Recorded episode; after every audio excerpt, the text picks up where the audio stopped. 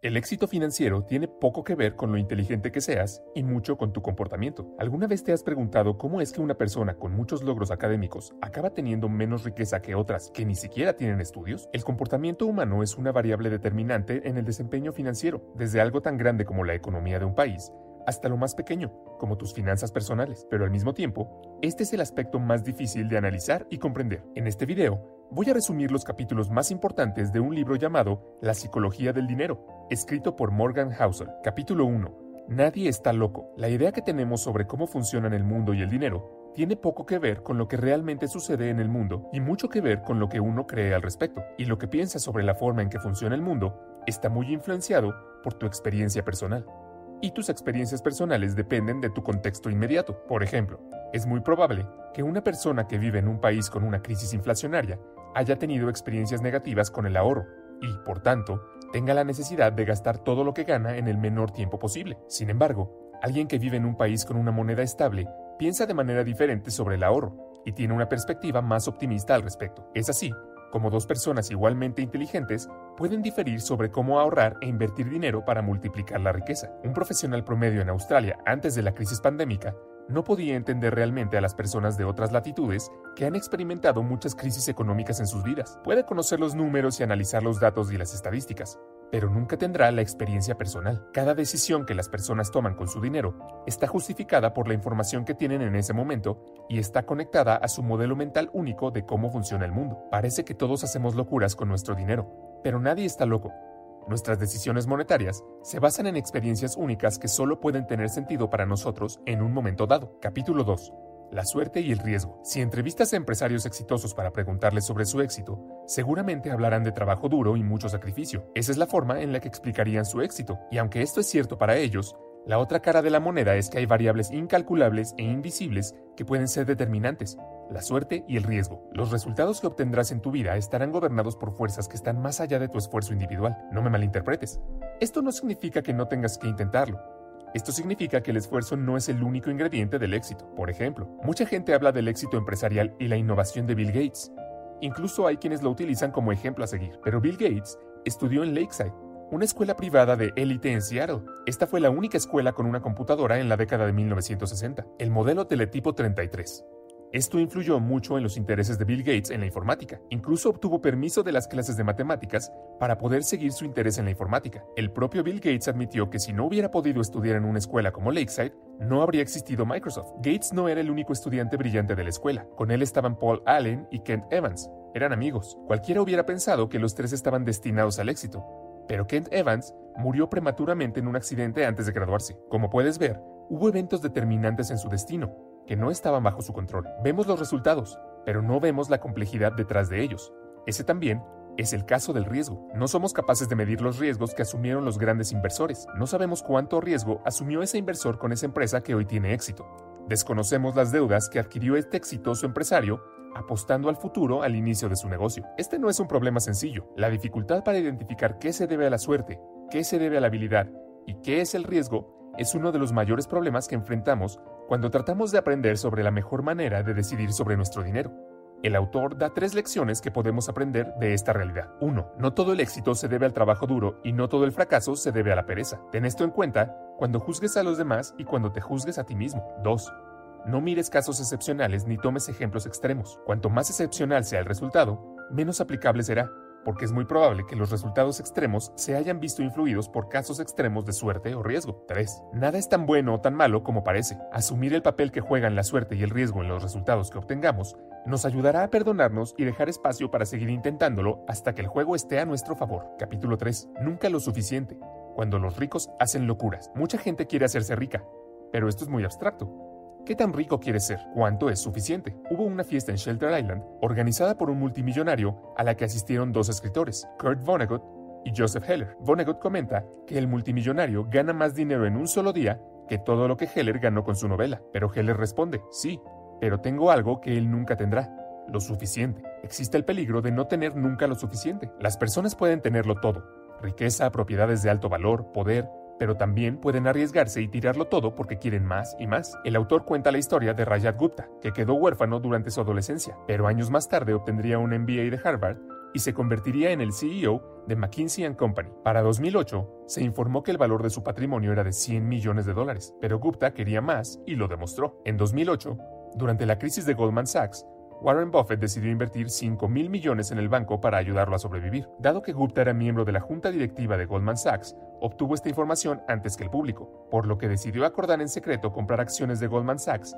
antes de que subieran debido a la inversión de Buffett. Gupta fue arrestado por tráfico de información privilegiada. Así arruinó su reputación y su carrera, motivado por la codicia de no tener nunca suficiente. En este capítulo, el autor deja algunas lecciones importantes. 1. La habilidad financiera más difícil es hacer que la meta deje de alejarse. El objetivo se aleja cada vez más, cuando el gusto por más riqueza y poder aumenta más rápido que la satisfacción. Y esto es una señal de alerta que advierte que probablemente estás a punto de tomar más y más riesgos de manera irracional. La verdadera felicidad está en la satisfacción de tener lo suficiente, no en una expectativa constante. 2. La comparación social es el problema. Compararte con los demás es una tortura innecesaria que debes evitar. Siempre habrá alguien que obtenga mejores resultados que tú, Siempre habrá alguien más arriba en la escalera. Compararse con ellos te robará la alegría. Corre tu propia carrera. 3. Hay muchas cosas que no vale la pena arriesgar, independientemente de la ganancia potencial. La reputación no tiene precio. La libertad y la independencia no tienen precio. La familia y los amigos no tienen precio. Ser amado por quienes amas no tiene precio.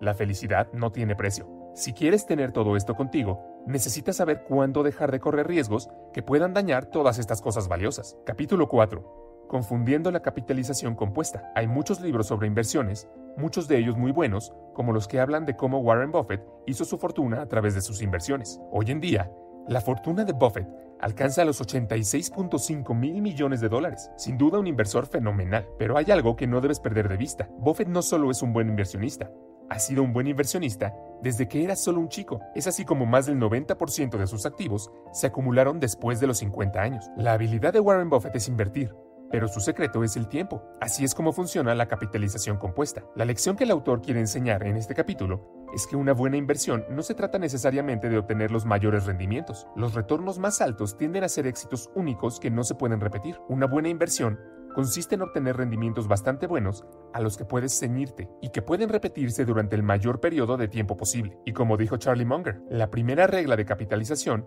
es nunca interrumpirla innecesariamente. Capítulo 5. Hacerse rico versus mantenerse rico. Muchos gurús financieros hablan de cómo hacerse rico, lo que lo ha convertido en un tema aburrido para muchas personas. Pero hay otra cosa que muchas veces se pierde de vista. No se trata solo de acumular una cierta cantidad de capital, sino de mantener su riqueza en el tiempo. El autor sostiene que solo hay una forma de mantenerse rico, una combinación de frugalidad y paranoia. Frugalidad significa usar sabiamente y prudentemente tus recursos. Hacerse rico requiere que asumas riesgos, que seas optimista sobre el futuro y que te des a conocer. Mantenerse rico requiere que tengas humildad y temor de que lo que has ganado te lo quiten o lo pierdas. El interés compuesto es como plantar un árbol. En un año no verás mucho progreso, en 10 años notarás la diferencia y en 50 habrás creado algo extraordinario, pero mantenerse de pie todo ese tiempo requiere que sobrevivas los impredecibles altibajos de la vida que todos experimentamos con el tiempo. Capítulo 6.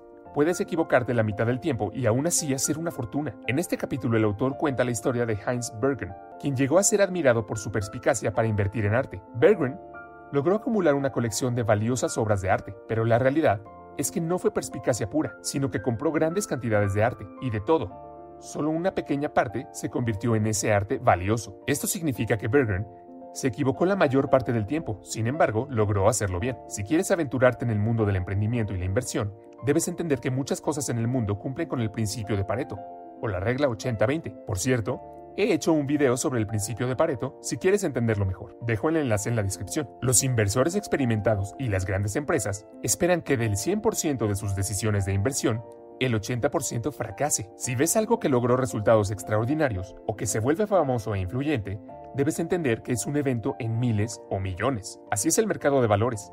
La mayoría fallará, algunas funcionarán bien y solo algunas generarán rendimientos increíbles. Según el autor, Warren Buffett admitió que ha sido propietario de acciones en más de 400 empresas diferentes en su vida, pero las ganancias más significativas provienen de solo 10 de ellas. Muchas grandes empresas comprenden esta realidad de la vida.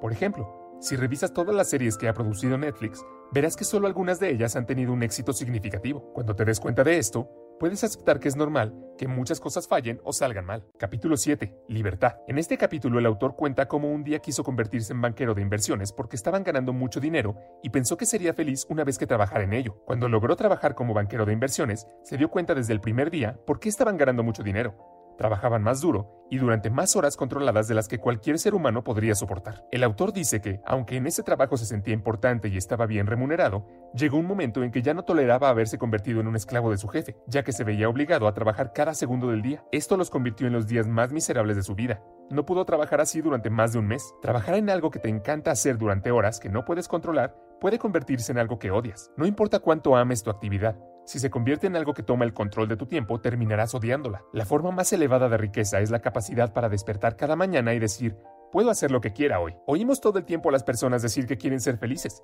pero la felicidad es compleja, porque todos somos diferentes. Pero hay un denominador común.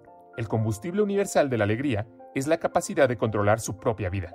Existen oportunidades tentadoras para hacer dinero, pero muchas son trampas de las que puede ser difícil escapar. No caigas en el ciclo interminable de ganar más al perder uno de tus valores más preciados, la libertad, la capacidad de hacer lo que quieras, cuando quieras, con quien quieras, durante el tiempo que quieras, no tiene precio. Capítulo 9. La riqueza es lo que no ves. Alguien puede parecer rico, pero es imposible saberlo con certeza a primera vista.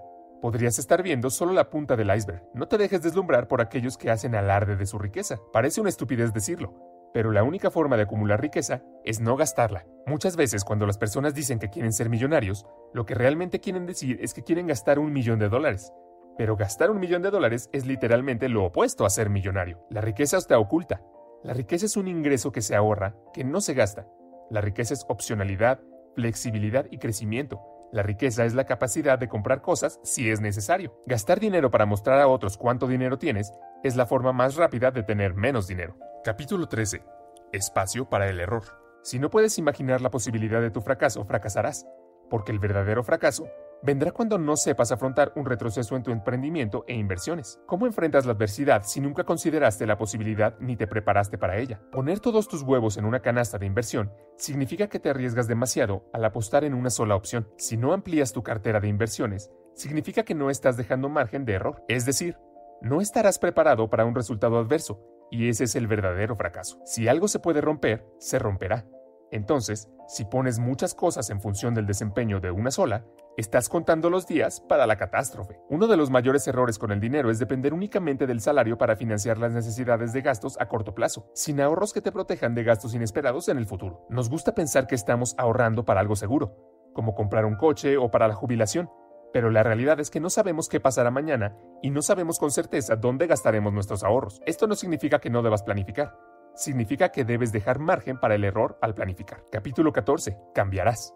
La planificación a largo plazo parece más fácil de lo que realmente es, porque todo cambia con el tiempo. Tú y yo cambiaremos en 10 años, el mundo también cambiará. Esto no debe ser un impedimento para hacer planes de futuro, sino una advertencia que te ayuda a hacerlo con la prudencia y sabiduría necesarias para evitar arrepentimientos futuros. El autor cuenta la historia de un amigo que durante su adolescencia siempre dijo que soñaba con ser médico.